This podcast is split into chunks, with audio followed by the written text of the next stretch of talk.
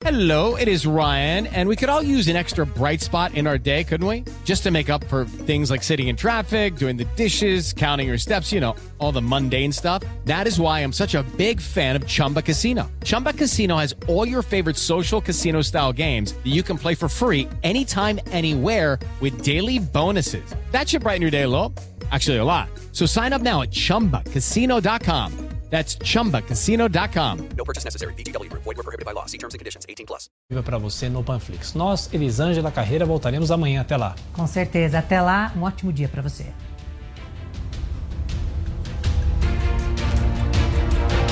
A opinião dos nossos comentaristas não reflete necessariamente a opinião do Grupo Jovem Pan de Comunicação. Realização Jovem Pan News. Jovem Pan Morning Show. Oferecimento Loja e 100. Ainda bem que tem você, mãe. Ainda bem que tem. Opinião é na Jovem Pan News. Vamos pôr o devido pingo nos is. Reinaldo Azevedo coloca os pingos nos is. Existe uma diferença entre uma declaração E subjetiva. não deixa nenhum fato passar em branco.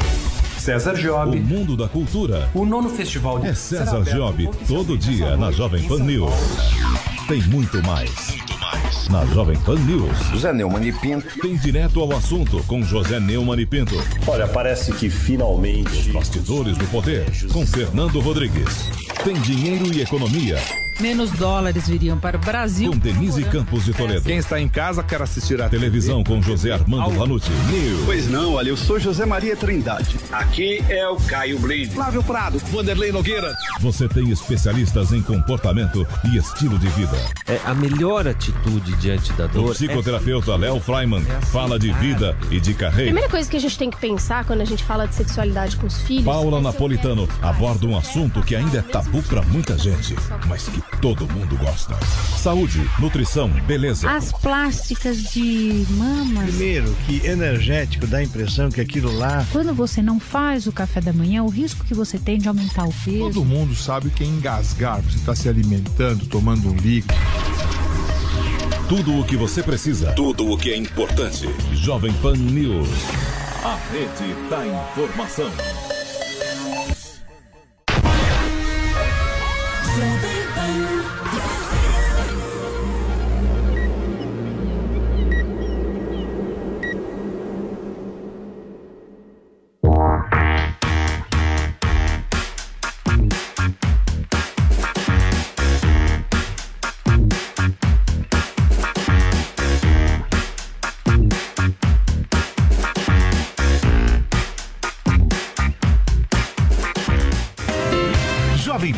Morning Show.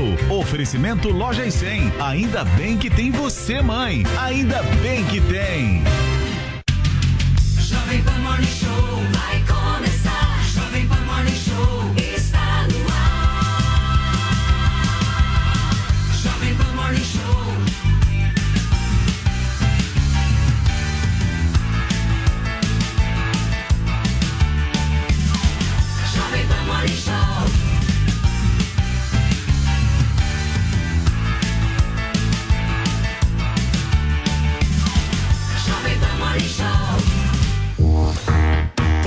Ótimo dia pra você, minha excelência. Chega mais porque feriadão é dia e é hora de Morning Show ao vivo na Jovem Pan News até às 11h30. Gente, o programa de hoje promete, mas promete demais porque a gente debate a condenação do deputado federal Daniel Silveira após julgamento no Supremo. O ministro Alexandre de Moraes defendeu uma pena de oito anos e nove meses de prisão para o parlamentar. Também vamos falar sobre o pedido de renúncia do deputado estadual aqui de São Paulo, Arthur Duval, em meio ao processo de cassação. Será que ele vai conseguir escapar do processo de inelegibilidade? A gente vai saber já já. E também tem polêmica sobre os integrantes da Gaviões da Fiel, que desistiu de fazer um protesto contra Bolsonaro na avenida. O intérprete disse que faria o presidente bem gay, mas foi desmentido pela escola e criticado pela, comuni pela comunidade LGBTQI. A mais. Todos esses assuntos você encontra aqui com o celular ligado de Zoe Martinez a partir de agora, certo, Paulinha? Aliás, quem assistiu Guga Noblar ontem no Flow ao lado de Frota? Nossa. Viu uma prensada que eu nunca tinha Foi? visto antes. Nossa, Suei frio. do céu, não sei como é que ele tá vivo aqui. Prensada, explica isso aí. Caramba! Você sabe como é o Frota, né? O Frota gosta Sou? de... Eu não sei, não. Eu não sei como é. Eu não sei não. Não sei e jamais saberei. É. É complicado aí, hein, Um abraço pro Frota. Paulinha, e aí, meu amor? Com Como é que você tá nesse feriadão? Tamo ao Eu vivo, tô hein? tô aqui animada nesse Morning Show, pronta para o nosso programa. A nossa hashtag de hoje é esse carnaval. Atípico, né? Meio fora de época, mas enfim, a gente quer saber o que é que vocês vão aprontar nesse carnaval. E Paulo, eu sei que você estava falando aí de podcast. Tô sabendo que hoje as Cabritas, o podcast de Zoe Martínez, tem uma convidada especial. Que horas começa, Zoe? Oi. Quem é que vem hoje no As Cabritas? Paulinha, isso mesmo. Hoje, às 9 horas da noite, teremos mais um episódio aí de As Cabritas com a deputada federal Bia Kisses. A gente vai Opa! tratar sobre vários assuntos ela? aí da política, mas principalmente sobre a decisão ontem, né, do, eh, do STF a respeito do Daniel Silveira aí. Será que vai ser preso? Será que não? E será que a Câmara Federal foi isentona? Podia Ô, ter Zoe, feito alguma qual que é coisa? o canal pra galera se As Cabritas Podcast. agora? As Cabritas. Então, se No digitar no YouTube, YouTube gente. As Cabritas Podcast, vai lá, se inscreve. Vai aparecer aí as duas cabritinhas. Legal. Zoe Martinez e Antônia Fontinelli. E hoje é um programa diferente, né? Porque é de frente com a Cabrita, certo? É olho no olho só contigo, certo? É isso mesmo. A Antônia não vai poder participar hoje, mas semana que vem volta tudo ao normal. Muito bem. Cabrita e a bodona. Turma, e é claro que a gente vai começar o Morning Show de hoje depois dessa dica da Zoe Martinez, 9 horas da noite nas Cabritas Podcast. A gente vai começar o programa de hoje repercutindo um pouco o julgamento do deputado federal Daniel Silveira pelo Supremo Tribunal Federal. O parlamentar foi condenado à perda do mandato e dos direitos políticos e a oito anos e nove meses de prisão. A Yasmin Costa preparou uma matéria pra gente sobre esse assunto.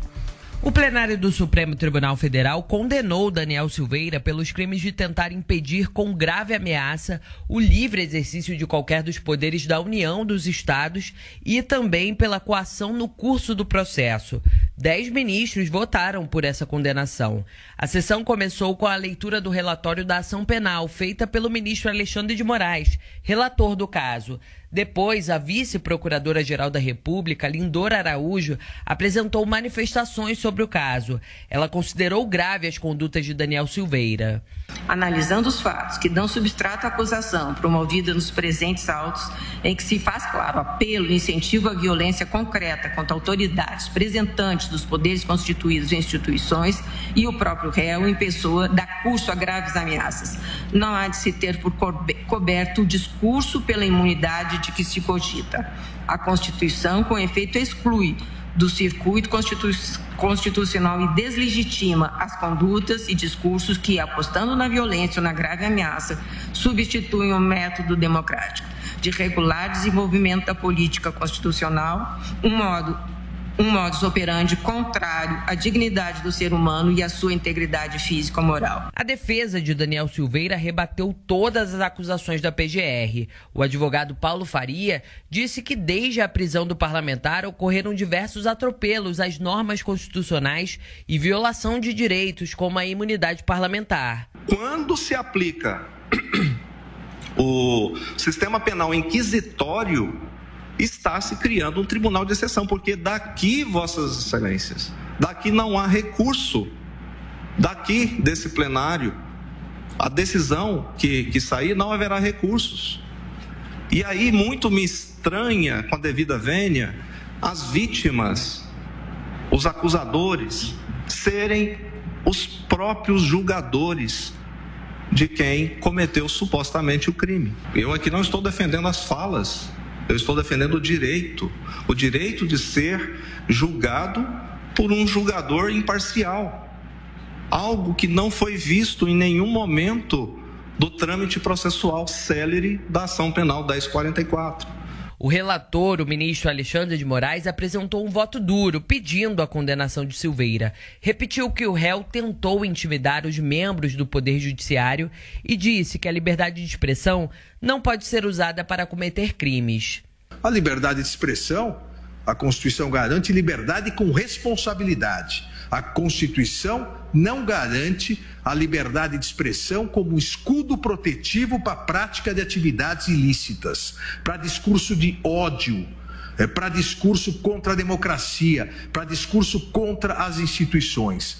Esse é o limite do exercício deturpado de uma liberdade inexistente de expressão. O único que votou contra a condenação de Silveira foi o ministro Cássio Nunes Marques. A opinião com palavras chulas e desonrosas, mas não crime contra a segurança nacional.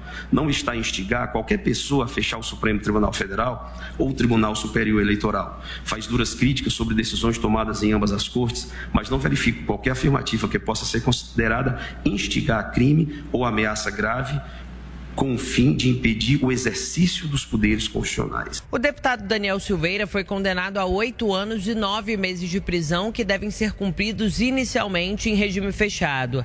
A condenação também prevê a perda do mandato e a suspensão dos direitos políticos. Com isso, o parlamentar fica inelegível. Havia uma expectativa de que o ministro André Mendonça pedisse vista desse caso, mas ele votou com o relator, só sugeriu uma pena mais branda ao parlamentar. O crime está em tentar, abre aspas, tentar impedir, com o emprego da violência ou da grave ameaça, o livre exercício de quaisquer poder, qualquer dos poderes da União ou dos Estados.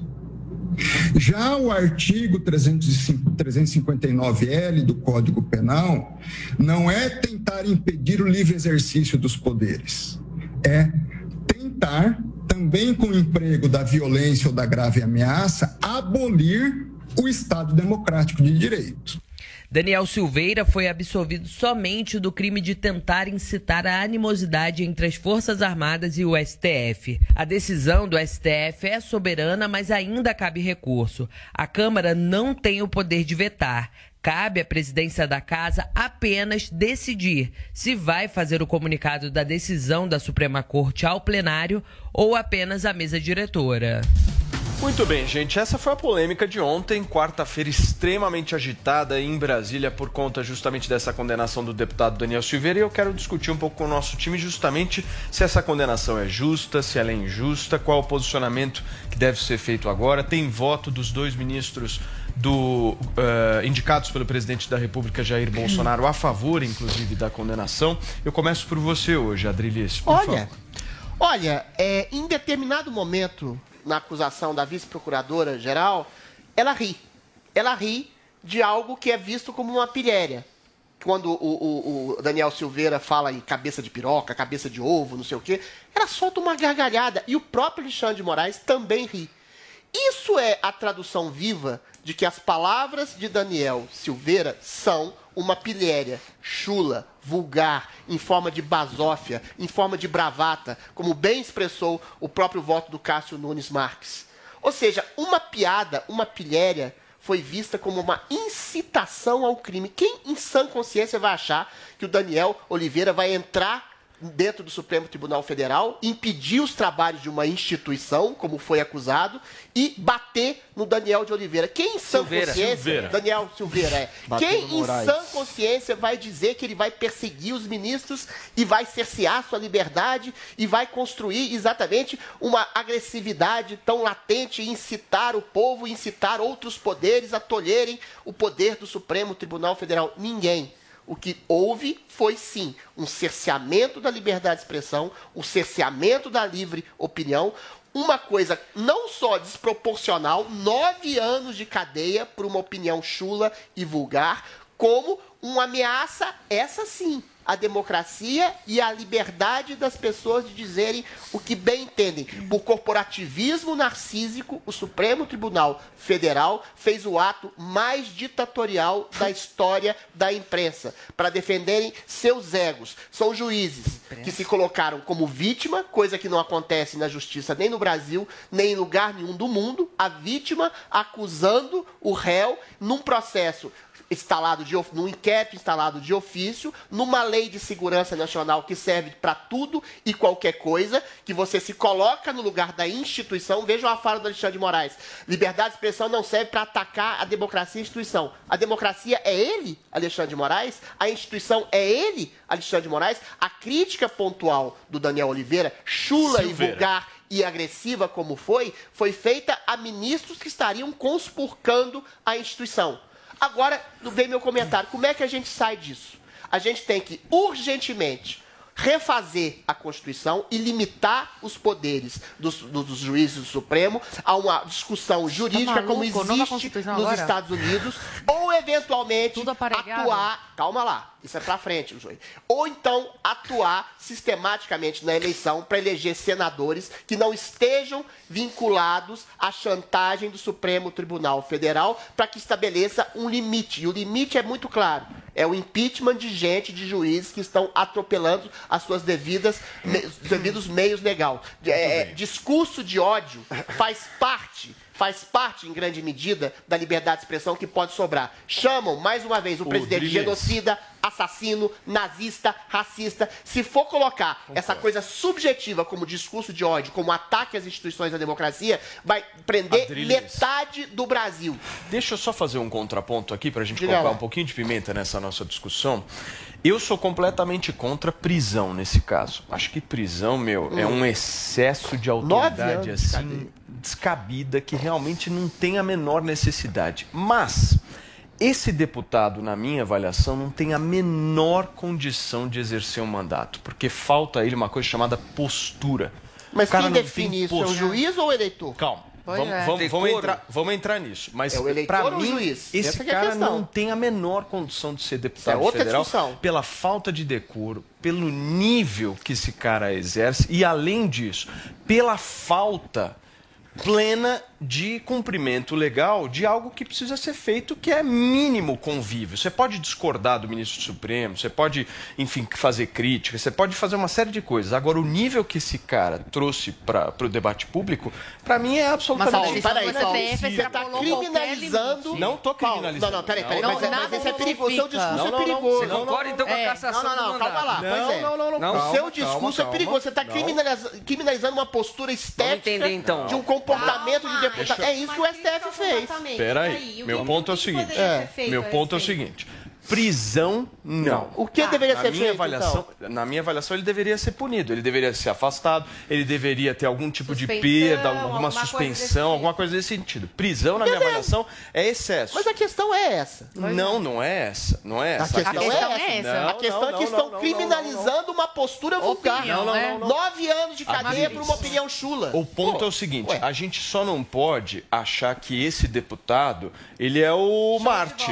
Na minha avaliação, não é Marte, Não, aí é uma questão muito Marte interessante. não é. É um Ele cara está sem postura, Paulo, é um cara que exerce o mandato Mas nada de Paulo, justifica presta a atenção. inconstitucionalidade, Ele está sendo Paulo. empurrado, aí eu discordo de você, ele está sendo empurrado. Marte, não. Calma lá, ele está sendo empurrado para uma posição de Marte, de cristianizado, porque através de uma opinião chula, de uma postura vulgar, que eu concordo com você, uma postura agressiva, mas a postura vulgar, É. agressiva e chula não é passível Não de é só crime. uma postura, posso a falar, liberdade de expressão pressupõe o direito da pessoa ser chula. Já e tá quem deve hora falando. definir que eventualmente uma Peraí. pessoa deve ser caçada ou não no seu mandato é o eleitor, Sim, não o juiz concordo. que vai definir uma A gente vai falar do crime. caso É do Arthur. Duval. Pra mim, É. são casos muito parecidos. São iguais. Que não tem que São iguais. Ai, ai, ai, ai, Mas eles ai. são iguais, estão muito São iguais. Pelo amor de Deus, completamente É opinião diferente. Eu vou poder é falar. Adriles, por favor, um segundo. Olha, é, segundo a Justiça, segundo a Polícia Federal, segundo inclusive a Procuradoria Geral, que é bolsonarista e que sempre se comportou é, de acordo com o gosto do presidente, segundo a Procuradoria, segundo a Polícia Federal e segundo 10 ministros de 11 do Supremo Tribunal Federal, sim, Daniel Silveira cometeu crime. E o principal, o maior, foram três crimes. O mais grave foi o de ameaça. Ele ameaçou ministros, não apenas um, do STF, ministros que estavam, eh, que poderiam julgá-lo, queriam julgá-lo. Portanto, ele estava intimidando o trabalho da justiça. E isso é crime. Isso não, isso não é só crime de ódio. Crime de ódio, quando ele cita o Alexandre de Moraes, é o momento que o Daniel Silveira faz ameaças e pede, incita os seguidores a intimidarem e ameaçarem os ministros do STF. STF. Isso também é crime. Você não pode colocar as pessoas é, para, é, enfim, ameaçarem de maneira violenta ninguém. Você não pode ameaçar ninguém. Agora, a frase que o Adriles há pouco estava querendo dizer que a Lindora, que a procuradora riu, enquanto ela estava comentando ali durante o, o- o julgamento, é a seguinte. O, o Daniel disse o seguinte: o po- que- que ele quer que o povo entre no STF e agarre. mandou o povo entrar, que o po- ó, frase entre aspas, que o Ah. povo entre no STF e tá agarre. falando uma e agarre o Alexandre de Moraes pelo colarinho dele. Era uma hipótese Pera, deixa eu terminar. que é, o povo, olha só, o que ele disse. Tá tirando de li- contexto. que ele disse literalmente. Tá ele de está querendo dizer que é só uma sugestão, é só uma hipótese. Mas ele Talvez falou da boca. fala aí. Licença, ele falou da boca dele. Que o povo entre no STF e agarre Alexandre de Moraes pelo colarinho dele e sacuda a cabeça de ovo dele e jogue numa lixeira. É o momento que ela né? riu É. e ele quer dizer que é uma piada é o momento da cabeça de ovo, que é um termo jocoso. Mas não pode o jogar termo com a cabeça do licença, Bolsonaro velho, também. O é. termo Peraí, jocoso dentro desse contexto, dessa frase violentíssima, é uma ameaça na opinião da justiça e na opinião da PF e na opinião da procuradoria. Só não é na opinião de Adrilho Jorge. E é uma ameaça velada e claríssima na opinião de qualquer pessoa que tenha bom senso. E, e tem mais um detalhe. No momento que ele se refere à lata de lixo, é uma alusão que ele está fazendo ao que acontece na Ucrânia. Na Ucrânia, na Ucrânia, ele fala da Ucrânia, inclusive. Na Ucrânia, na Ucrânia, ele cita, ele faz uma alusão à Ucrânia. Mas e você acha que tinha que ter prisão, Guga? E na Ucrânia eles estavam retirando os servidores públicos de departamentos públicos, enfiando a porrada até matar e jogando o corpo em lata de lixo. Isso é uma Você quer ilação da dizer- ilação da Você ilação quer que tá dizer, não, ele fez a alusão. O Daniel faz Ah, essa alusão. qualquer ilação, Você então, quer você vai dizer- preso. Peraí. Você quer dizer que isso não é uma ameaça? É óbvio que é. Jogar isso, bola com a cabeça do presidente licença, é ameaça? Adriles. Peraí, Por Adriles, isso que ele está sendo condenado. Ele não vai ser é, preso, pelo jeito ele não vai ser preso de cair dentro da prisão, literalmente. pode ele vai, ele isso? vai ter, agora ele, Ele é foi ficha preso. suja e ele vai ser con- a, a prisão, a condenação dele, perto de nove anos, provavelmente vai ser cumprida é, com outros tipos de medida ou com trabalho comunitário, pagamento de multa. Parar na cadeia é improvável. Num próximo crime, sim, ele para. Zoe, quero te Pois ouvir. é, Guga, cuidado, viu? Porque esse ódio que você tem contra os bolsonaristas, uma hora pode se virar contra você. Ele é que pode ser você democracia. possa chegar e falar, olha, não concordo mais com o Alexandre Não de Moraes, criticá-lo e você ir parar na prisão. Você ou alguém aí, é, algum amigo seu que, que tenha coragem de peitar o STF de, é, assim, tipo, Entendeu? É o seguinte, gente, é, o, o Daniel Silveira pode ter errado no tom de voz, pode ter errado nas palavras, foi muito infeliz nas suas palavras, mas quem tinha que ter feito alguma coisa era a Câmara Federal, tinham que ter julgado no Conselho de Ética, podiam ter até caçado o mandato. Agora, essa intromissão do STF, que é a vítima e o julgador também, em nenhum país civilizado do mundo existe isso. Se você é a vítima, você não pode ser o julgador. Imagina, vou, xingo a Adrilhas, Adrilhas me processa, é a vítima e, e- e é meu julgador também. Não faz o menor sentido. Ontem rasgaram a Constituição Federal. Você aí pode discordar 100% de todos os, posi- os posicionamentos do, do Daniel Silveira, mas nada justifica o que aconteceu ontem no plenário do STF. Rasgaram a Constituição, a Constituição não interessa mais, agora é jogo político, o STF está fazendo um jogo político, está tomando decisões da cabeça deles, o que for melhor politicamente para eles. Não tem mais lei, não tem mais Constituição, não tem ninguém que consiga bater de frente com o STF, porque o Poder Supremo agora é, legisla, é, executa, pune, é tudo o STF. O poder está concentrado nas mãos do STF e abre um grande e perigoso procedente. quem é que precedente. julga? É o STF? Qualquer Peraí, pessoa que tenha a Entendi. coragem de bater de frente com o STF que e erre na, na sua postura de palavras excedidas, pode vir a, a se tornar um réu, pode ir parar na prisão, enquanto os verdadeiros criminosos estão soltos. Por exemplo, o André do Rap, um dos maiores traficantes, os- um dos traficantes mais perigosos do mundo, está solto porque o o STF Lula. soltou. O Lula, pré-candidato à presidência, o maior corrupto da história do Brasil, acabou com os cofres públicos. Queiroz, você esqueceu de citar. O Queiroz também. Queiroz nem se compara. Eu não interrompi um minuto, Peraí, mas tudo Guga, bem. peraí, peraí, Gente, peraí. corta o raciocínio total. Não, já terminei. Deixa eu só falar uma coisa, Adrilho. Você me pediu Não, a não palavra, mas interrompi você. antes, deixa eu Não, passar para Paulinha, porque eu queria que a Paulinha pudesse fazer um Não, resumo termina- pra gente termino, do voto do. Mendonça. Porque esse voto, ele irritou bastante os apoiadores do governo e principalmente os evangélicos, né? Pois é, então, é isso. Votaram todos os ministros e havia uma expectativa a respeito do voto do ministro André Mendonça, se ele ia pedir vista, se ele, enfim, o que queria fazer ali naquele momento. Muita gente especulando que não, ele ia se colocar mais a favor da base do governo, outras pessoas dizendo não, ele vai querer sinalizar aí um aceno aos pares, ele, enfim, com muita especulação em cima disso e ontem, finalmente, a gente teve o voto do ministro André Mendonça, eh, que votou aí favorável à condenação do deputado Daniel Silveira. É, aí especulações a respeito do que o presidente pensou a respeito disso. O presidente ainda não disse nada é, publicamente, mas teve uma coisa que parece que ficou bastante claro: foi a questão é, da base evangélica ficar bastante descontente com esse voto, né?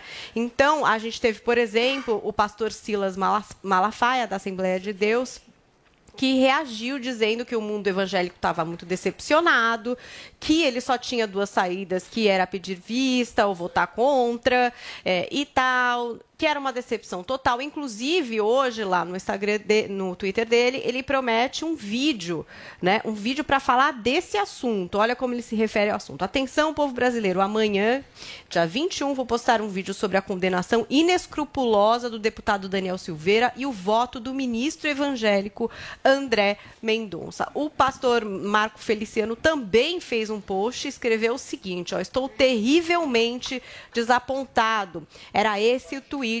Boa noite, né? Era o ministro do STF terrivelmente evangélico, agora o Feliciano terrivelmente desapontado. E o André Mendonça fez dois tweets nessa manhã falando um pouco sobre o seu voto. Eu vou ler aqui para vocês, olha.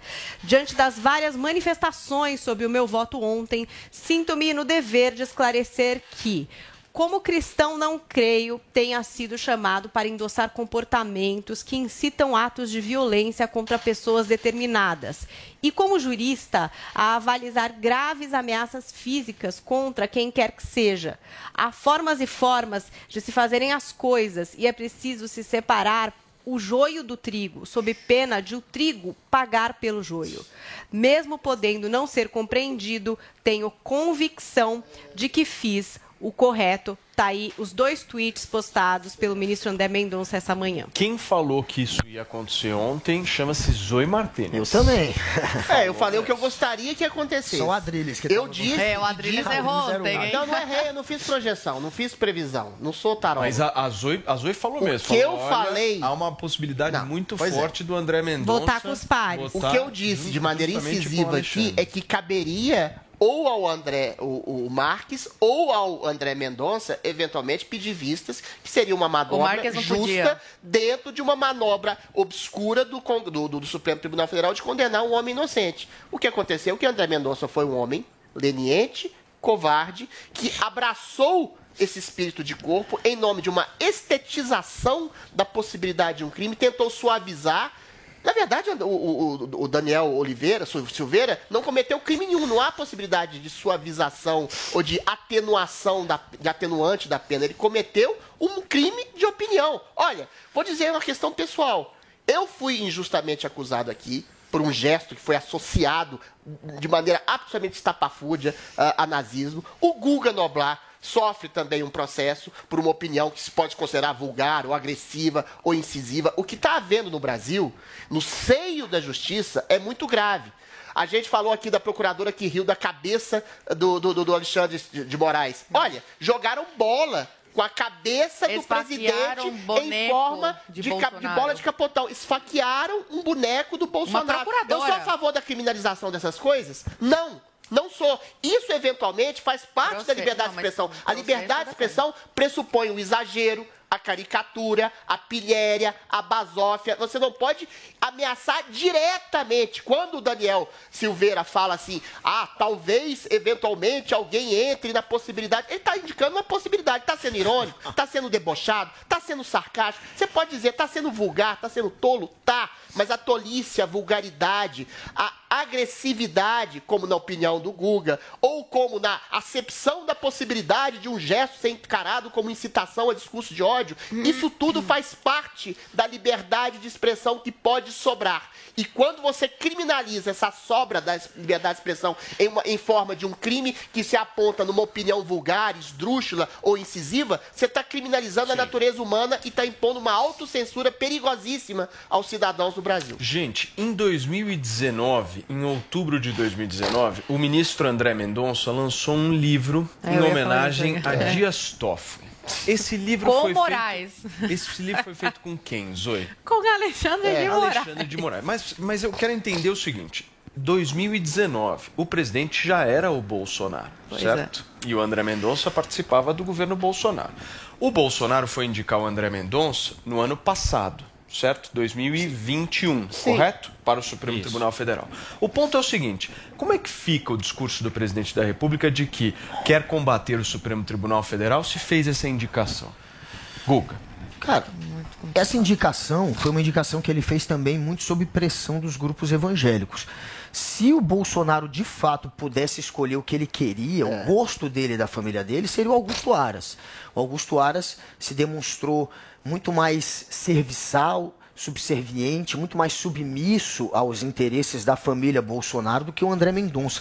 O Flávio Bolsonaro, inclusive, tinha muita desconfiança com relação ao André Mendonça. Ele alertava o pai dele: olha, é, a gente vai ser traído por ele rapidinho. Essa era, era a suspeita de Flavinho Bolsonaro. O 01, né? O 01 é ele.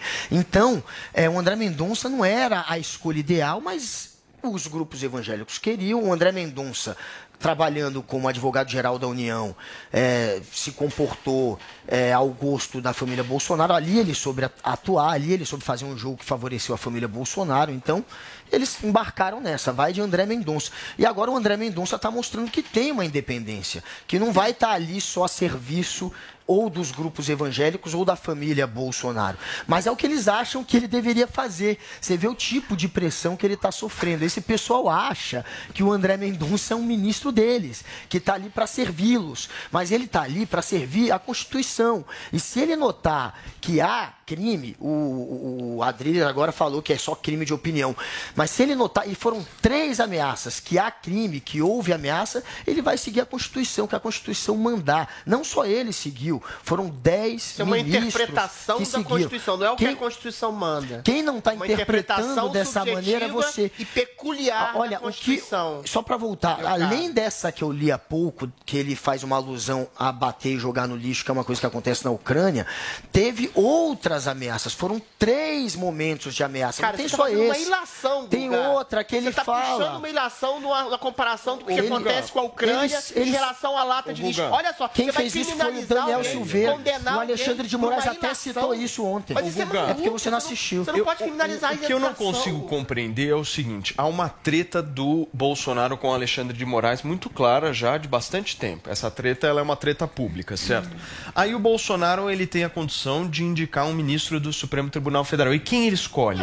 O amigo do Alexandre de Moraes? Mas Presta ele não viu dessa maneira, mas ele não, Não, não, dessa maneira. Ele escolheu o amigo do Malafaia, o amigo do, da Assembleia de Deus, o amigo da- do- das correntes evangélicas. Ele não viu dessa forma. E, É. e- e, enfim, ele não fez esse cálculo todo, mas ele sabia Paulo. que, o, que o- ele beleza. tinha essa desconfiança de que o André Mendonça poderia trair a Eu família vou te passar a palavra, deixa eu só ouvir. Agora, mais uma vez, a Zoe trazendo informação nesse programa, né? Precisa. Precisa. É, Diferente do nessa- Adriles que só palpita. Eu quis dar a Temos acesso antagonista É, Eu quis que dar é a possibilidade de heroísmo ao André Mendonça. Ele desperdiçou, preferiu seguir a previsão da noite. Previsão.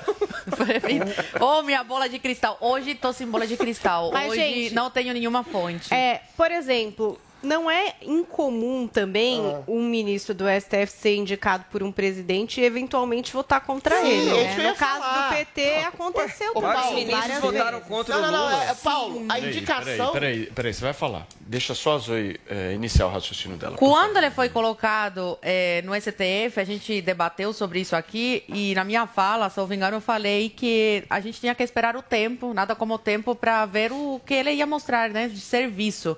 E um dos uma das primeiras decisões que ele tomasse ia definir aí quem é o Mendonça. E, e ontem, com essa decisão, ele mostrou realmente que ele é conivente. ele Paulinho. é conivente com a inconstitucional- inconstitucionalidade do STF. Por mais que ele seja amigo do Alexandre de Moraes, por mais que tenha sido se- seja si- eh, sido indicado pelo, pelo Bolsonaro, por mais que seja evangélico, conservador, Supremo Tribunal Federal, gente, é um cargo técnico, é um cargo onde você lê o que está É, escrito na Constituição, você aplica a lei ao caso concreto. É isso que o Supremo Tribunal tinha que fazer. Não interessa se é evangélico, não interessa se é amigo de quem for.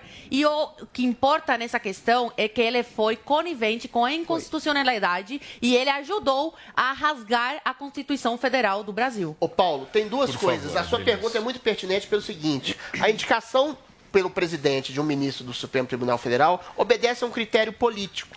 Esse ministro tem que ter anuência e aprovação de seus pares juízes e tem que ter anuência e aprovação de congressistas também que vão sabatiná-lo.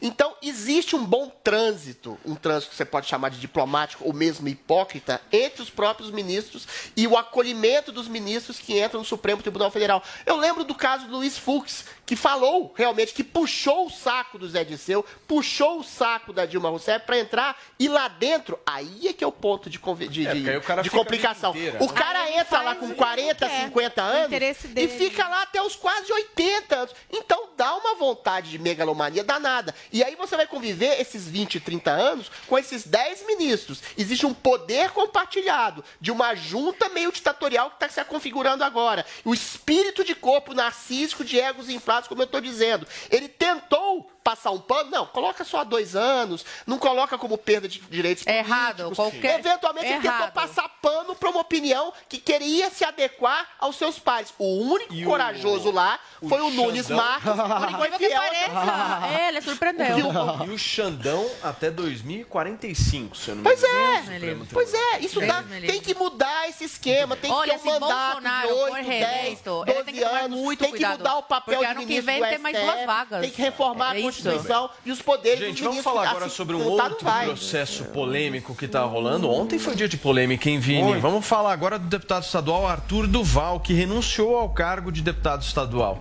A decisão que para muitos foi uma manobra política para buscar evitar a cassação. A gente confere tudo na reportagem da Nani Cox. Alvo de um processo de cassação ainda em andamento na Assembleia Legislativa de São Paulo, Arthur Duval, conhecido como Mamãe Falei, renunciou ao cargo de deputado estadual. Na semana passada, o Conselho de Ética da Lesp aprovou, por unanimidade, a cassação do mandato em meio ao vazamento de áudios machistas e com insinuações de turismo sexual envolvendo ucranianas. As declarações foram dadas durante uma viagem de Arthur à fronteira da Ucrânia, sob justificativa de ajudar refugiados na guerra. Depois de passar pela comissão de ética, um processo de cassação envolve ainda uma passagem pela CCJ antes de ir a plenário.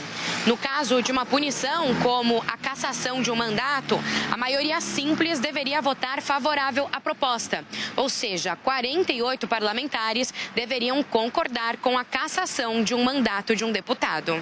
Em nota, Arthur Duval se disse vítima de um processo injusto e arbitrário e afirma que teve o direito de defesa ignorado pelos deputados que promovem uma perseguição política. Tudo isso, gente, tudo isso é claro, né? Num processo absurdamente, tá? Atropelado, me cercearam todos os meus direitos de defesa, não ouviram as minhas testemunhas, não deram tempo de eu chamar minhas testemunhas, não, não é, permitiram a perícia nos, no- nos áudios para saber qual era o tal do áudio que eles estavam tomando como base. Tinha um monte de áudio recortado, até no vídeo, ó, pra vocês terem uma ideia, no vídeo do deputado que assediou a outra deputada, teve perícia. Nesse não. Foi, foi o processo de cassação mais rápido da história do Brasil. Mamãe Falei afirmou ainda que, sem o mandato, os parlamentares serão obrigados a discutir sobre os direitos políticos e, segundo ele, vai ficar claro que querem tirá-lo das próximas eleições. E o que fica é somente a discussão do dos direitos políticos do Arthur. De o Arthur vai ou não poder disputar as próximas eleições nos próximos oito anos. Hoje a discussão é somente essa. Hoje o processo, a votação, tudo agora não é mais sobre o mandato do Arthur. Agora é só sobre o Arthur pode ou não disputar as próximas eleições. Isso está escancarado não só para os deputados inimigos, mas também para os deputados que ficam ali no meio e para os deputados que se dizem aliados. Para aqueles, e não só deputados, mas também figuras públicas, figuras políticas. O deputado federal Kim Kataguiri foi na mesma linha. Pelas redes sociais, disse que os colegas de Duval querem deixá-lo de fora do próximo pleito, não por causa dos áudios, mas pelo combate aos privilégios da Lespe que Arthur fez. Já a deputada Isa Pena classificou como estratégia covarde para impedir que fique oito anos sem direitos políticos caso seja cassado.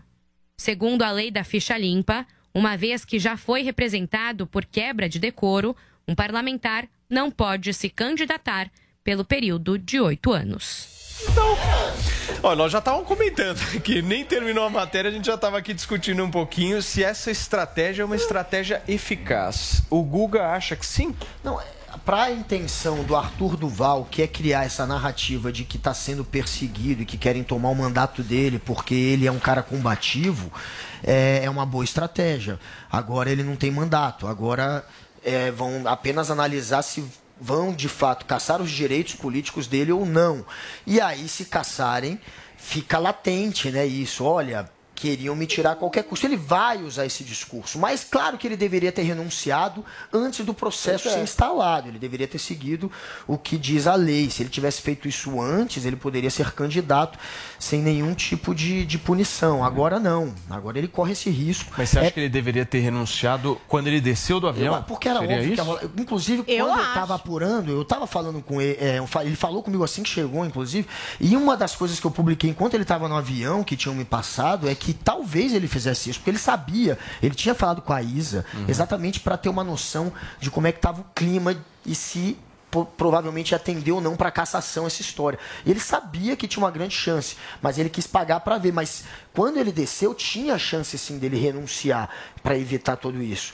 Mas ele não fez, acabou não fazendo. Mas, enfim, é, era o momento certo. Ele deveria ter feito sim, porque ele evitaria. Ele sabia que ia acabar sendo. É, como ele disse, perseguido por- pelos dois lados, que estão sendo rigorosos com ele, como deveriam ter sido rigorosos com outros casos também. Muito bem. Zoe, você acha que muda alguma coisa o processo de cassação com essa renúncia? Olha, tem duas hipóteses aí. A primeira é que se eh, os parlamentares eh, parassem com ele, ele- ah, Vamos lá de novo.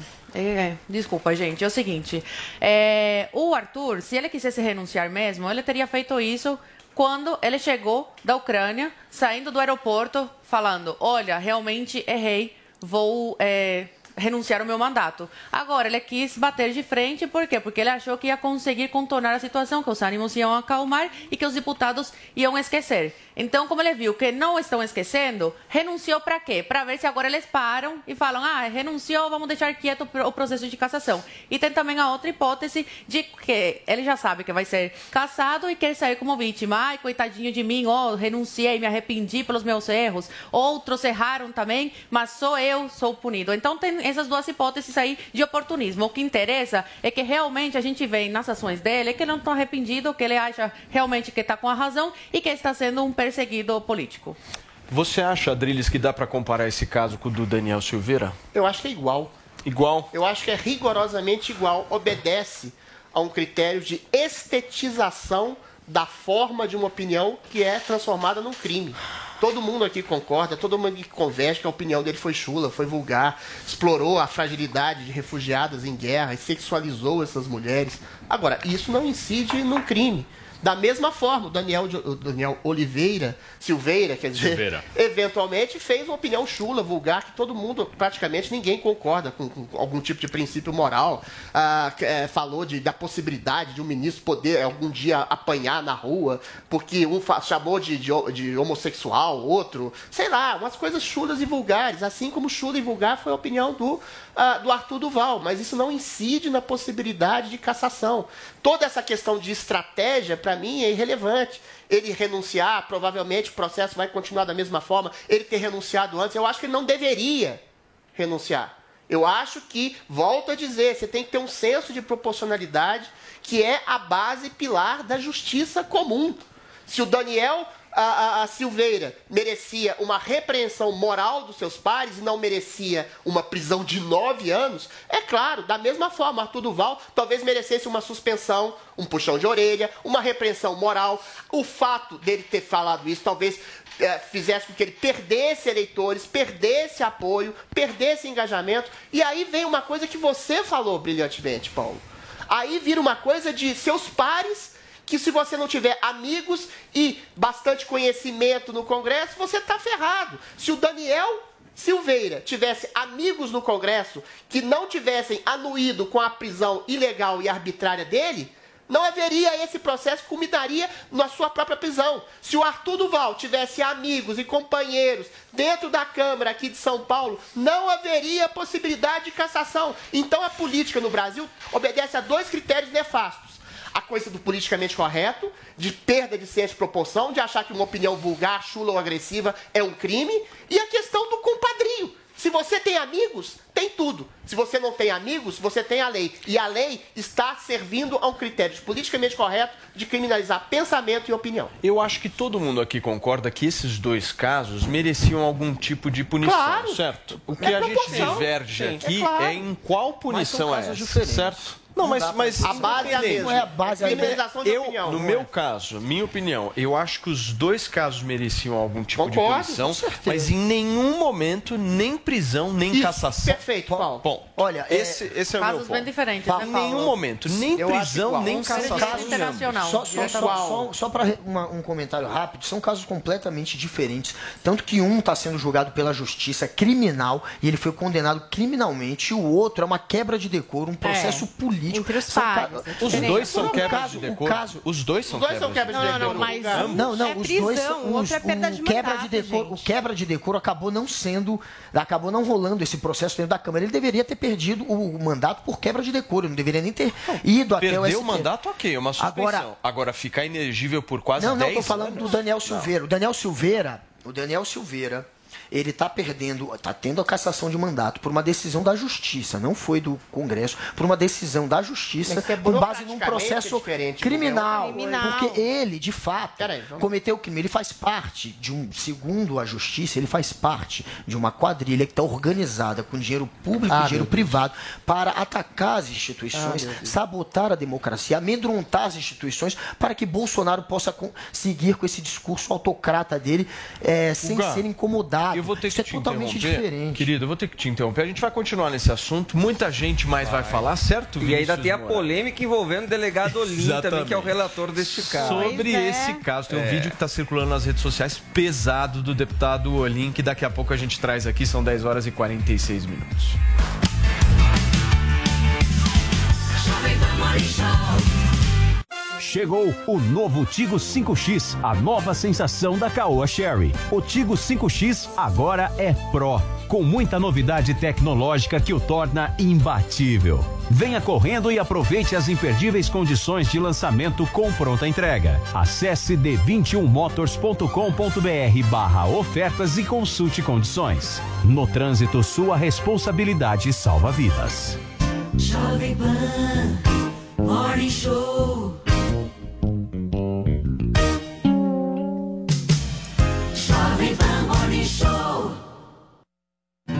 Ainda bem que tem minhas das Mães é nas lojas 100. Notebook Asus Core 5 com memória de 8 GB e armazenamento de 256 GB SSD. Nas lojas 100, só 4.198 à vista. Ou em 10 de 419,80 por mês, sem juros. Aproveite! É o seu notebook Asus Core 5. Nas lojas 100, só 4.198 à vista. Ou em 10 de 419,80 por mês, sem juros. Sempre tem amor também, ainda bem que tem. Loja 100. Chegou, tá no ar, vai começar, pode ter certeza. Chuchu Beleza. Chuchu Beleza. Oferecimento C6 Bank. Baixe o app e abra sua conta. Gente, posso falar? Abri uma conta no C6 Bank, né? Aí, menina, fui fechar a conta que eu tinha no outro banco, você não acredita? Gerente só faltou chorar pedindo pra eu ficar, né? Ficou falando que ia zerar a tarifa, ficou fazendo promessa. Falei, gente, parece ex levando fora, né? Aí eu virei pra ele e falei, amor, desculpa, mas a fila andou, tá? Agora eu tô em love com o C6 Bank. Ah, parece maluca, né? Não, sério. Com o app eu consigo cuidar das minhas aplicações, que eu fico me achando, né? Pedir cartão pra viagem internacional e até abrir uma conta pro Leozinho. Ou seja, não preciso de mais nada, tá? Não, eu tô em love com o C6 Bank, que eu já falei até pro meu marido. Se ele bobear, eu dou um pé na bunda dele e caso com esse aplicativo. Pelo menos esse não vai ficar reclamando na hora que eu gastar, né? Aliás, pelo contrário, vai me dar pontos pra eu trocar por passagens aéreas, produtos. Vai lá, amor. Abre agora uma conta no C6 Bank. Doutor Pimpolho. Enquanto isso, na Casa da Luz Vermelha. Ai, ai. Adoro visitar as primas de vez em quando, meu. Meu, pra mim não tem programa mais divertido. Ô, mocinha, traz um drink aqui pra mim. Oi? Suzana? Doutor Pimpolho? O que a senhora tá fazendo aqui nessa casa? Ah, doutor Pimpolho. Depois que eu saí do escritório do senhor, eu acabei entrando pra essa vida. Não acredito. Mas por que, Suzana? Ah, lá na empresa do senhor eu ganhava muito mal. O salário mal dava pra pagar as contas. E eu tenho filho pequeno, sabe? Ô, Suzana, mas por que, que você não me pediu aumento? Eu pedi, doutor Pimpolho, mas o senhor me expulsou da sala. E ainda falou que se eu pedisse aumento de novo, eu ia ser demitida por justa causa. Lembra? Não, não lembro disso aí, não. Pois é. Aí logo depois eu acabei saindo da empresa. Não, Suzana, isso aí não tá certo, meu. Você trabalhando aqui nesse lugar, pô, quanto você precisa ganhar por mês pra conseguir pagar suas contas? Ah, doutor Pimpolho, uns 3 mil por mês. 3 mil?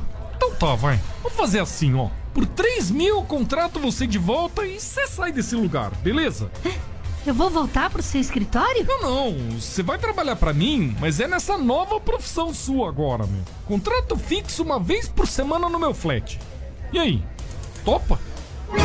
Doutor Pimpolho. Chuchu Beleza. Quer ouvir mais uma historinha? Então acesse youtube.com barra chuchu beleza.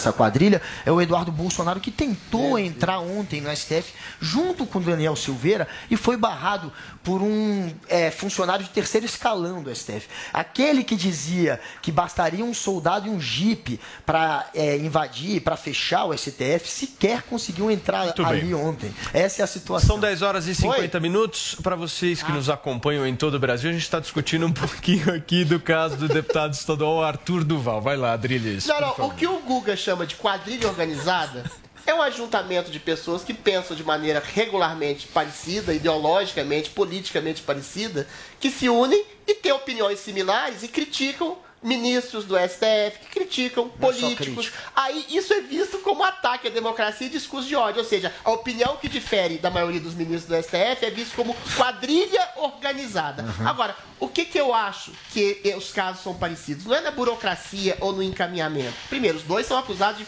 de quebra de decore. O que eu acho que é muito perigoso é você perder o senso de proporção e de enquadrar. E isso é o mal do politicamente correto. Uma opinião chula e vulgar. E eu acho a opinião do Daniel Silveira chula e vulgar. Eu acho a opinião do Arthur Duval chula e vulgar. E você tirar o poder do voto que essas pessoas tiraram, aí um elemento judicial de criminalizar, caçar mandato, fazer com que se perca direitos políticos, colocar na cadeia por causa de uma opinião vulgar. Muito e bem. isso se dá por uma cultura do politicamente correto que está sendo incrustada no judiciário de Muito bem, maneira Adriles. muito perigosa. Paulinha, e ainda nesse assunto tem uma polêmica envolvendo o relator desse caso todo, que é o deputado, o deputado estadual, o delegado Olim, que já esteve aqui no Morning, né? Já esteve aqui no Morning e foi ali ao podcast do nosso amigo Vilela, o Inteligência Limitada. Estava conversando, inclusive, a respeito dessa questão do Mamãe Falei e dizendo que, como relator, ele estava ali o quê? É, respondendo como em casos anteriores, né? No que a casa costuma fazer anteriormente. Foi aí que ele fez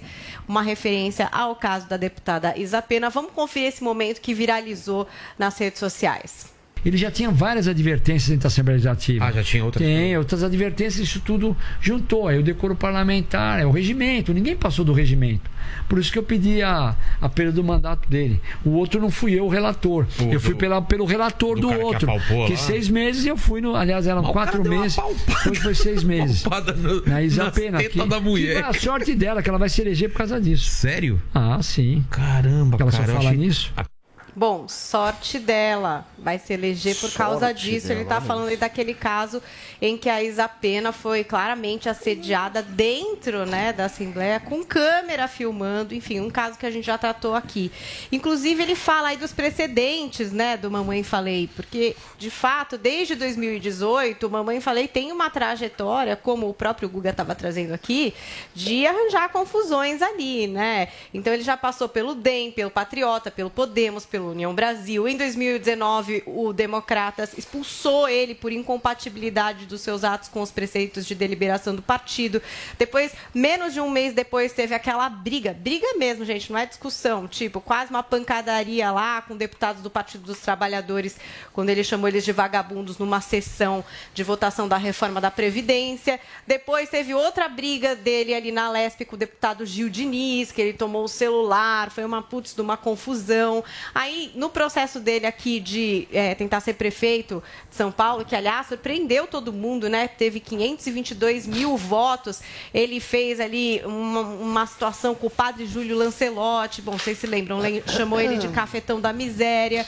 Aí, em fevereiro de 2022, já tinha uma questão no Conselho de Ética por quebra de decoro, porque eh, um assessor dele assinou o ponto sem trabalhar. E aí, finalmente, em março, essa história dos áudios em referência às refugiadas na Ucrânia. Então, tinha todo aí é, esse contexto, como explicou o delegado Olim. E aí, incluiu a Isa Pena, com grande sorte de ter sido assediada na, na Assembleia. Uma Perde sorte. credibilidade? Não, não é, delegado ele não está falando diretamente Peraí, sobre peraí, Adrilis. Zoe, vou começar por você essa, para entender um pouco da visão feminina sobre essa fala do deputado Olim. Ah, eu repudio qualquer tipo de agressão, é, né, Paulo? Enfim, agressão, é, é, apalpar peito da, da mulher. Agora, que de certa forma ela está certa, tá. Ela ganhou muita relevância, assim, passou a ser mais conhecida nacionalmente. É, visibilidade com essa, essa pauta. Só que. Pra que do nada ele vira público e falar uma coisa dessa? É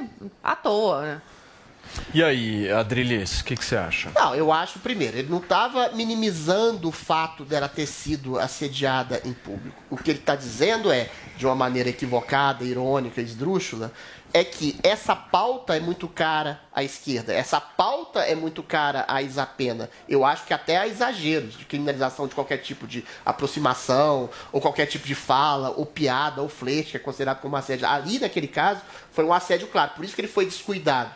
Então ele falou que ela ganhou uma espécie de presente quando chega um deputado totalmente sem, sem noção e vai apalpar justamente uma deputada que defende essa pauta de maneira aguerrida e até um pouco exagerada, e aí ela vira é um prato ah, ah, ah, servido na bandeja para que ela ganhe mais votos. Talvez ele tenha falado até em homenagem a ela, só que é uma homenagem torta.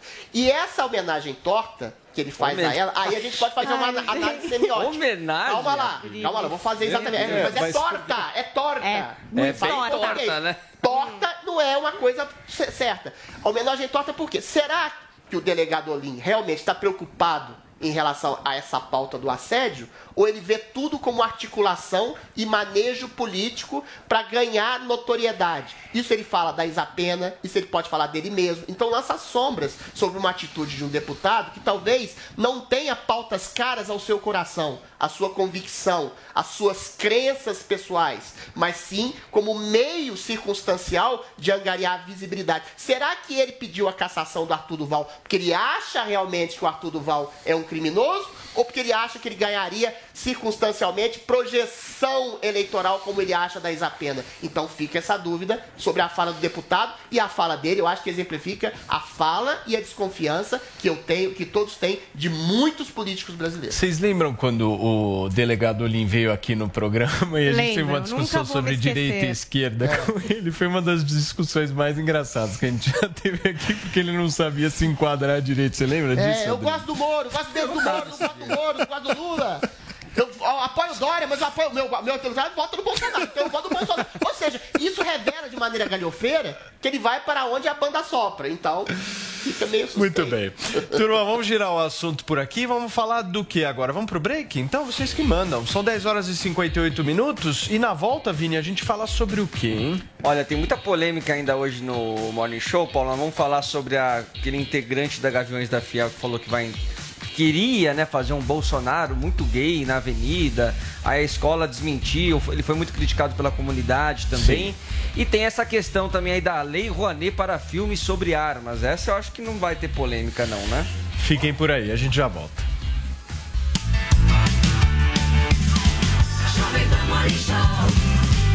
Chegou o novo Tigo 5X, a nova sensação da Caoa Sherry. O Tigo 5X agora é Pro, com muita novidade tecnológica que o torna imbatível. Venha correndo e aproveite as imperdíveis condições de lançamento com pronta entrega. Acesse d21motors.com.br barra ofertas e consulte condições. No trânsito, sua responsabilidade salva vidas. A Jovem Pan apresenta Conselho do Tio Rico. Senhoras e senhores, Daniel Zuckerman, tio Rico, está aqui na Jovem Pan. Zuki, pousei, sabe da onde? Da onde você tá? Tel Aviv. Você estava em Tel Aviv? Israel. Você adora, né, Israel? Israel, um polo de tecnologia maravilhoso. Vale lembrar que grandes empresas como Waze, MSN... Maravilhoso, maravilhoso. Bom, um lugar árido que os caras conseguem plantar e ter um kibutz lá pra ter laranja pra cacete. Tecnologia, eles investem muito. Maravilhoso. É, ao longo da minha vida, eu já conheci muita gente do mercado disruptivo, né? Como a gente chama. Empresas novas, coisas Lógico. bacanas, interessantes, mas lá você respira um negócio diferente, um negócio futuro. É, não vou dizer que é parecido com a China, mas em termos de tecnologia, os caras querem estar em primeiro. E é um país do tamanho de uma azeitona. É verdade. Então tem que tirar o chapéu. E aproveitando sobre esse tema de tecnologia, não tá pra falar que a gente não tá tendo uma guerra cibernética. Uma hora o cara usa o Telegram. Total, o cara- total. É, não tem como fugir Zuki, disso. por que que você acha que faz um ano, mais de um ano, que eu falo no Instagram Cyber Security? Esse é o assunto. Segurança cibernética. Zuki, a- o teu telefone que tá na tua mão é uma extensão de você. Total, já e tá se eu E se eu invadir esse teu telefone, eu acho até o que eu não quero. Perfeitamente. Até teu batimento cardíaco eu consigo achar aí no teu telefone. Então o buraco hoje é, muito, é, é o futuro. É o futuro. Ah, estamos falando de metaverso, criptomoeda, tá tudo entrelaçado. Só que se você não tiver segurança, acabou. Israel, eu tive lá para falar disso. Israel é um país em termos de segurança que precisou se aperfeiçoar no meio da guerra. Então, adoro empresas de segurança cibernética. E agora com guerra Rússia, Ucrânia, os caras estão vindo com No tudo. final, o dono da plataforma tem os seus dados, o seu mail, ele faz o que quiser e se a gente não se proteger, tamo ferrado, né, tio? Você vende teus dados, você dá seus dados sem ganhar um centavo. Exatamente. Por isso, então, cybersecurity, procure saber, né, tio? Agora é o seguinte, no final do dia, Zuki, o ponto. Eu vou dar, deixar uma frase que eu acho muito interessante Vamos lá. aqui. A frase que todo mundo tá pedindo aqui. Eu, eu conversei com muitos empreendedores em Israel. Alguns muito bons, outros nem tanto. Tá bom. E esses que não eram tão bons, a ideia do cara até poderia ser boa. Mas é, a frase que eu quero dizer é o seguinte: Não existe negócio bom com gente ruim. Não existe negócio bom com gente ruim. Não existe, porque a ideia pode ser maravilhosa, mas se a pessoa for ruim, não anda. Perfeito. Então tem que se aglutinar de gente boa que pensa lá na frente. Você não vende só a ideia, você vende o time que tá com ela, né, tio? Exatamente. Esse foi o conselho do tio Rico aqui na Jovem Pan. Beijo grande. Conselho do tio Rico. Jovem Pan Morning Show.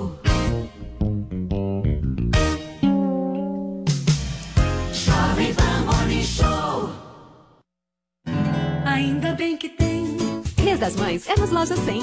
Notebook Acer Core 3 com memória de 4 GB e armazenamento de 256 GB SSD. Nas lojas 100, só 3.198 à vista. Ou em 10, de 319,80 por mês, sem juros. Aproveite! É o seu notebook Acer Core 3. Nas lojas 100, só 3.198 à vista. Ou em 10, de 319,80 por mês, sem juros. Sempre tem amor também. Ainda bem que tem. Lojas 100. Já pensou em ter em sua casa filmes, séries, desenhos e esportes o ano todo? Com a Sky você pode. Afinal, na Sky tem tudo o que a gente gosta. E você pode assistir sua programação Sky quando e onde quiser, no celular, computador, pela DirecTV Go. Assine Sky e escolha um plano que mais combina com seu jeito. A partir de R$ 69,90 por mês com um ou dois pontos. Ligue já 3003-0220 e descubra a sua Sky. Sky, a gente se diverte junto. Você ouve a melhor rádio. 100,9.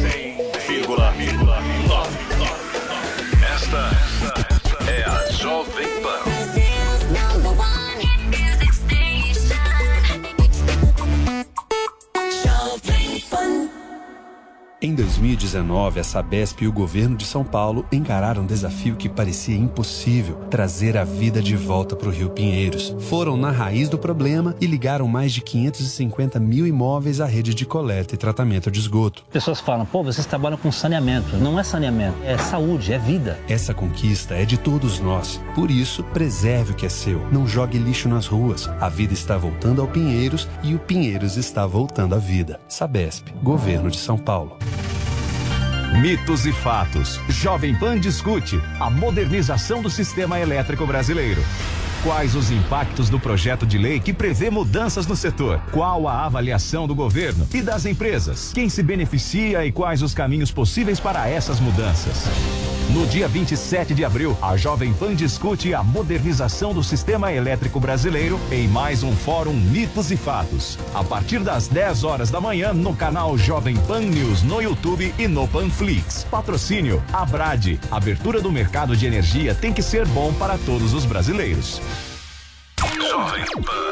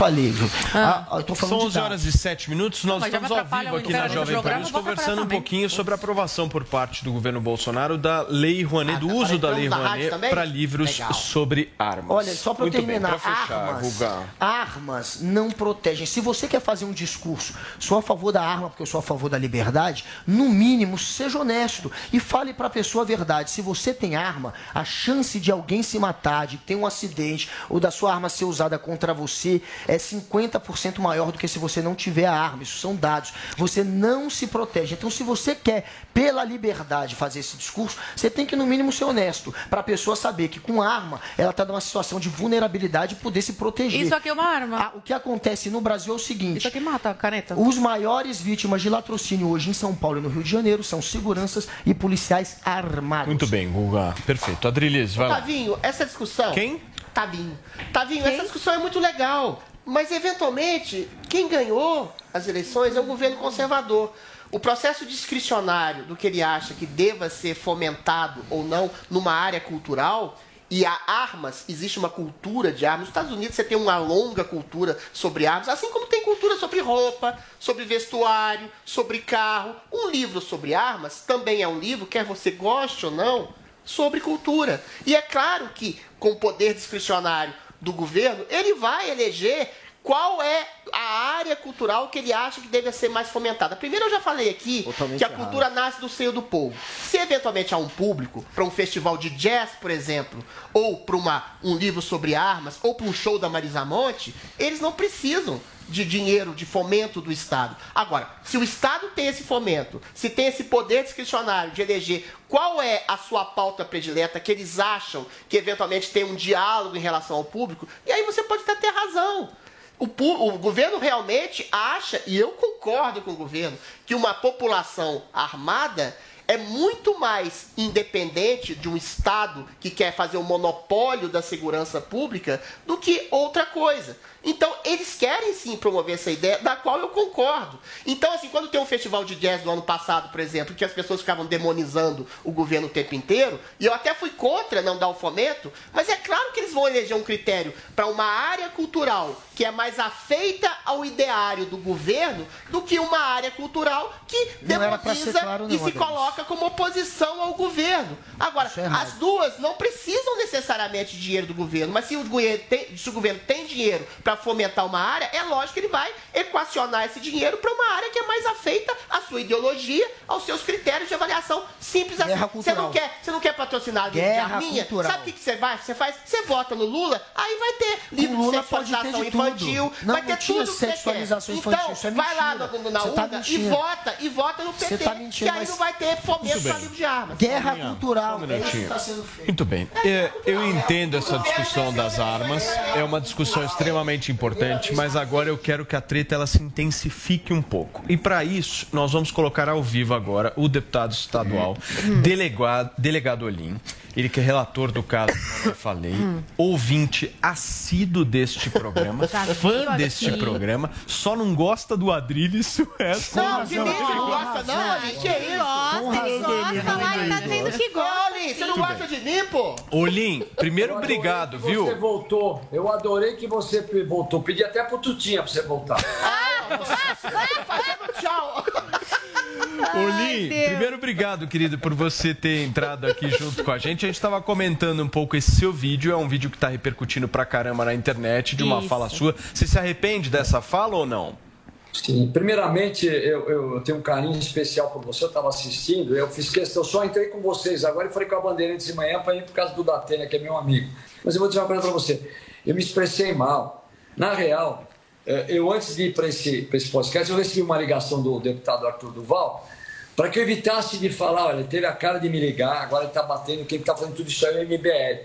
Que eu não falasse que eh, com o processo, ontem, depois ele pediu a renúncia, que não, não daria prosseguimento na Assembleia Legislativa. Falei, ó, Arthur, eu vou falar real, vou falar real. E nisso aconteceu no começo do programa, e eu me expressei, mas eu queria dizer que a Isa Pena, na realidade, ela ficou muito mais conhecida, nesse caso infeliz, repugnante que aconteceu Ah, com sim, ela. Mas o jeito que eu falei, eu falei, eu falei que ela teve sorte. Foi, eu me expressei mal. Ao contrário, eu fui um dos que participei juntamente com os outros deputados que eu faço parte do Conselho de Ética, e fui pela maioria. E foram por dados seis meses de afastamento do Cury. Foi isso que eu quis dizer. E numa hora também que eu falo, que, que o cara até me cobrou, na realidade, que depois é que eu vi que eu falei, que eh, teve a sorte, é, é que eu quis dizer era isso, que ela, ela ficou muito mais conhecida do que ela era, nesse caso infeliz. É isso que eu quero dizer. Ao contrário, sou defensor das mulheres. Muito bem. Eu não estou aqui para achar que o cara pau para a mulher, ele está com toda a razão. Ao contrário, né? Eu não gostaria que fizesse com a minha mulher, nem com a minha Mas filha. o senhor disse que ele era Então é bonzinho. isso que eu quis dizer. Fala, Guga. Olim, é, sobre o caso do Arthur Duval, como é que você explica, na situação do Fernando Curri, você ter Hum. dito que ele passou apenas do ponto e ter dito que ele cometeu um excesso e ter pedido e ter ficado do lado daquela pena que foi apenas uma suspensão, e agora com o Arthur Duval ter essa convicção toda de que ele merece ser caçado. Não é um pouco incoerente isso? Olha, pra- olha, só para você ver, não sei se você leu o relatório. O relatório eu não deixei claro só no que ele falou, nos autos. Eu deixei claro em toda a situação que foi a ida dele para a Ucrânia. A ida dele para a Ucrânia, além dele fazer aquelas bombas que mostra nos filmes, ele fazendo aquelas bombas de, de, de molotov que ele mostra ele fabricando, ele pegou recursos aqui no Brasil para levar esse dinheiro para lá. Tudo isso ele teve que provar. Então não pegou só o que ele falou. Então isso foi mais grave. Ele estava como deputado da Assembleia Legislativa de São Paulo. Ele infringiu o decoro parlamentar. Ele não estava afastado.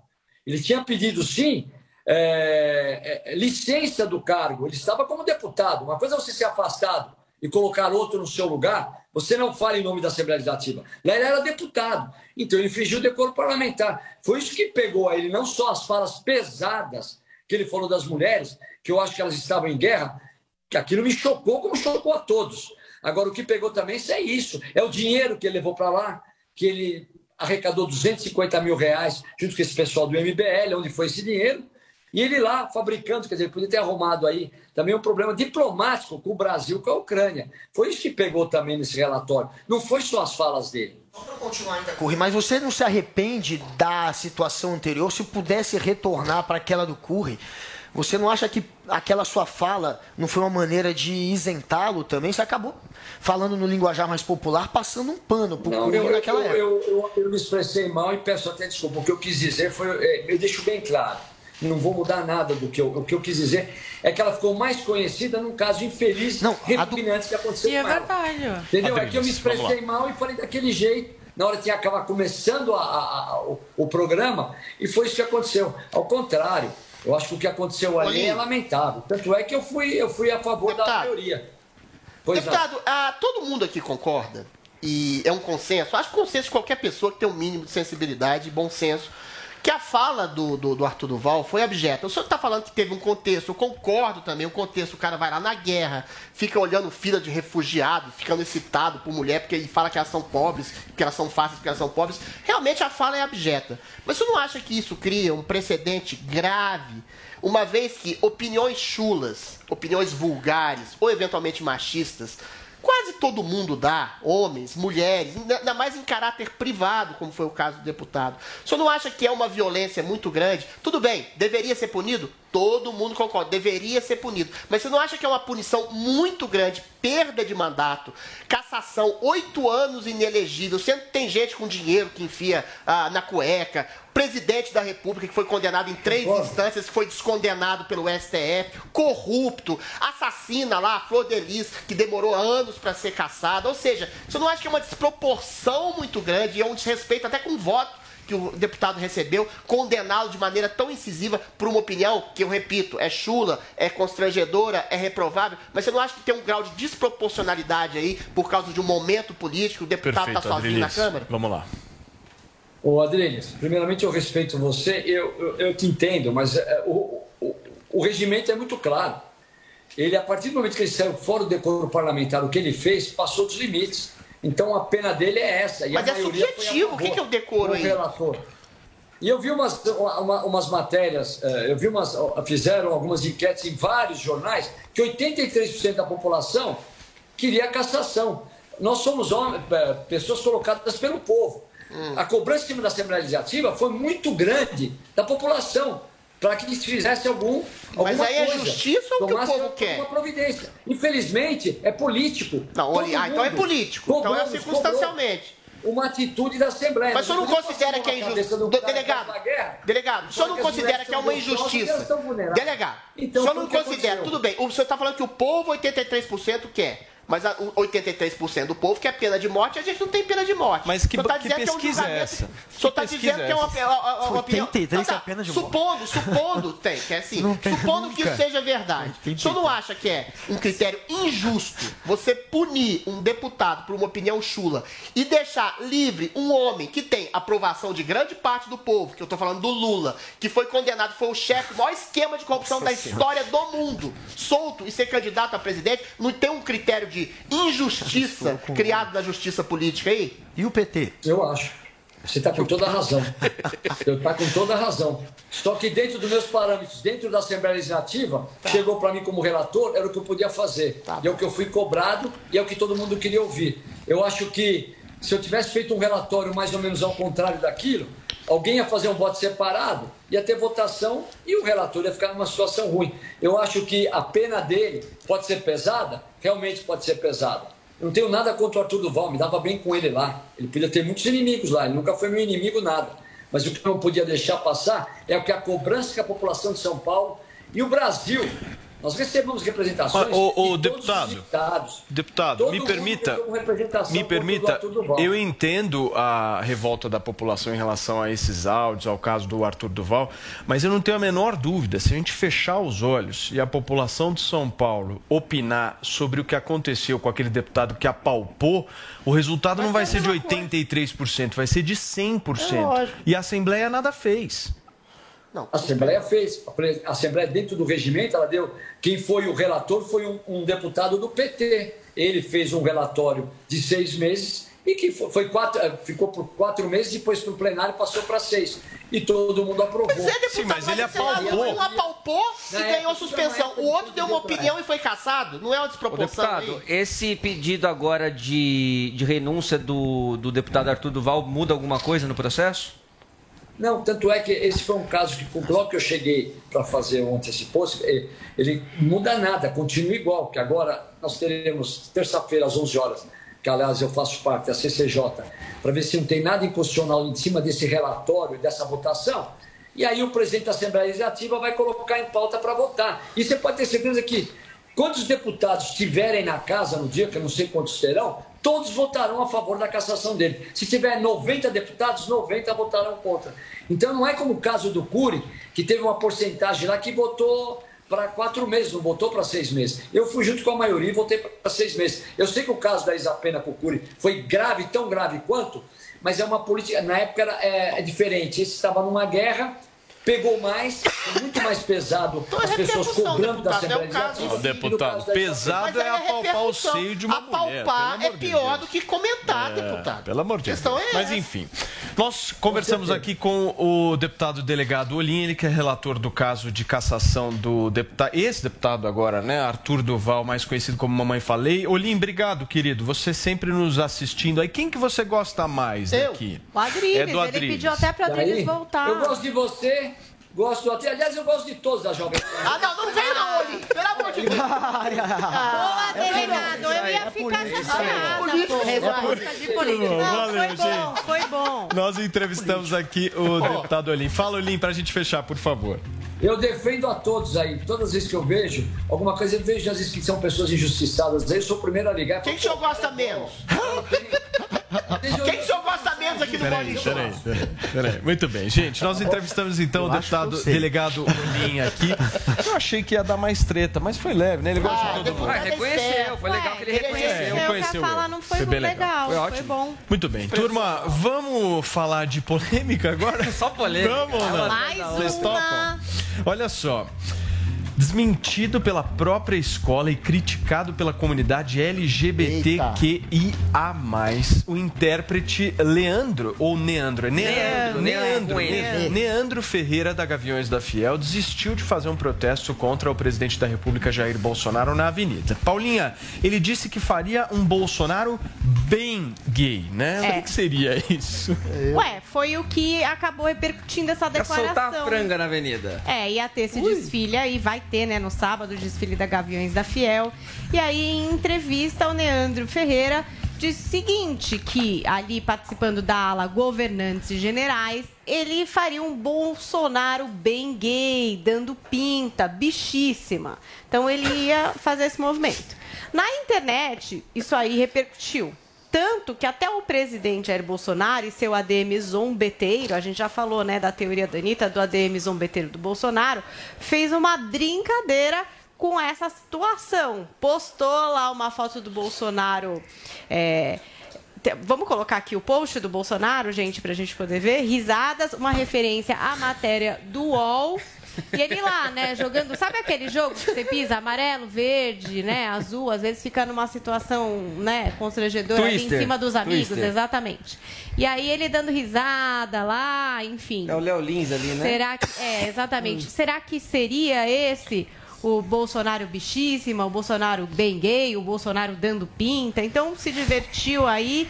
Como tem feito o Bolsonaro, né? Com esses posts que É. são Anitta colocados para cutucar. É, então a ADM. Zombeteiro tá on e fez aí a brincadeira com essa manchete do UOL no caso. Aí a escola de samba Gaviões da Fiel veio a público para explicar o seguinte, ó, não existe Bolsonaro dentro do enredo. Não existe um governante em específico. O enredo fala de todo um contexto histórico de governantes fascistas.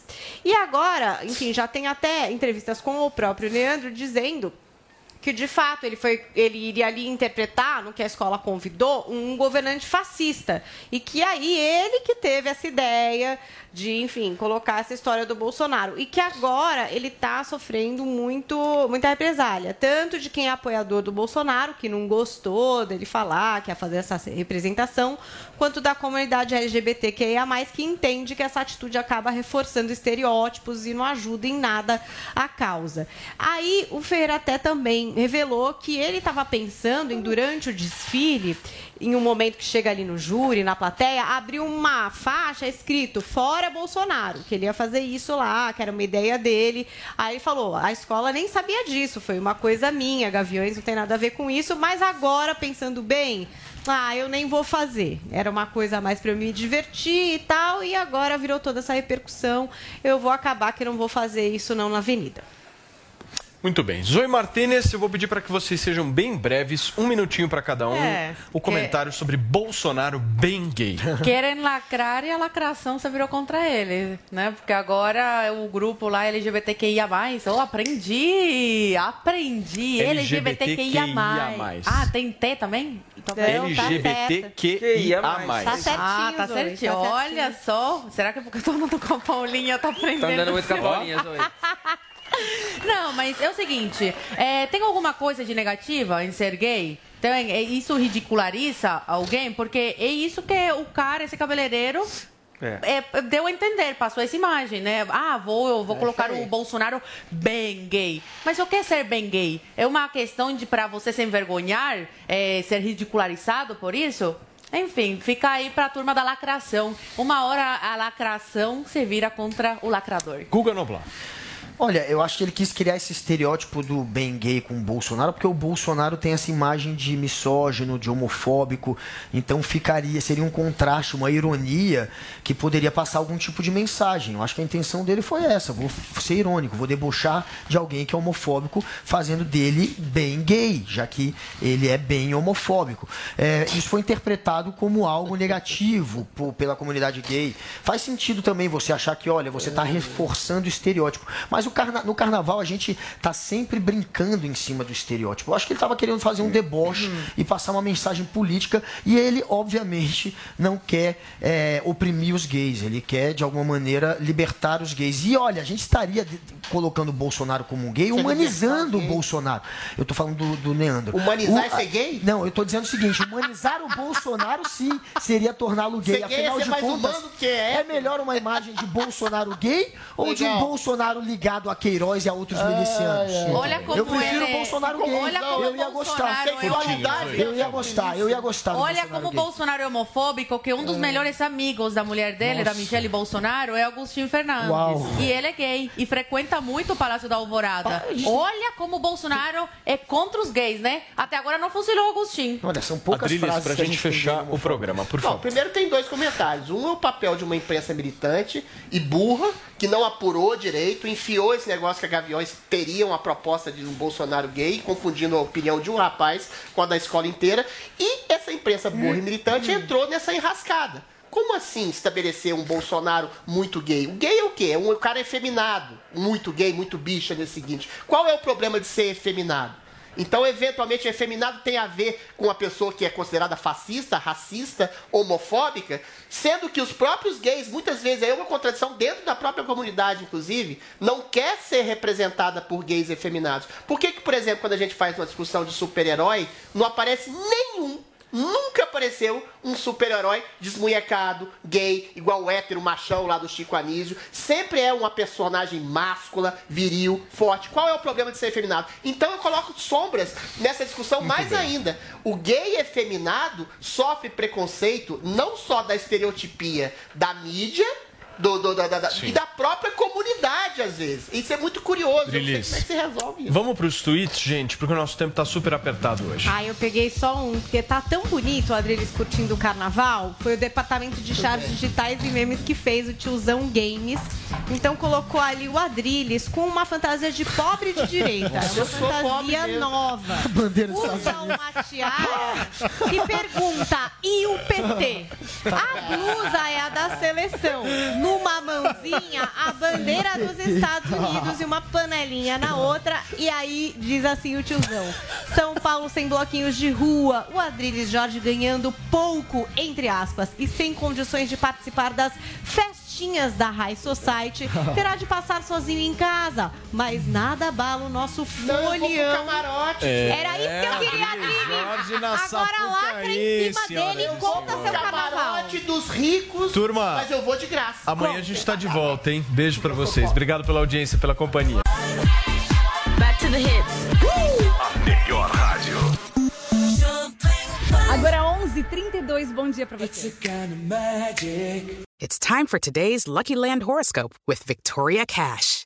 Life's gotten mundane, so shake up the daily routine and be adventurous with a trip to Lucky Land. You know what they say your chance to win starts with a spin. So go to luckylandslots.com to play over 100 social casino style games for free for your chance to redeem some serious prizes. Get lucky today at luckylandslots.com. Available to players in the U.S., excluding Washington and Michigan. No purchase necessary. VGW Group, void where prohibited by law. 18 plus terms and conditions apply.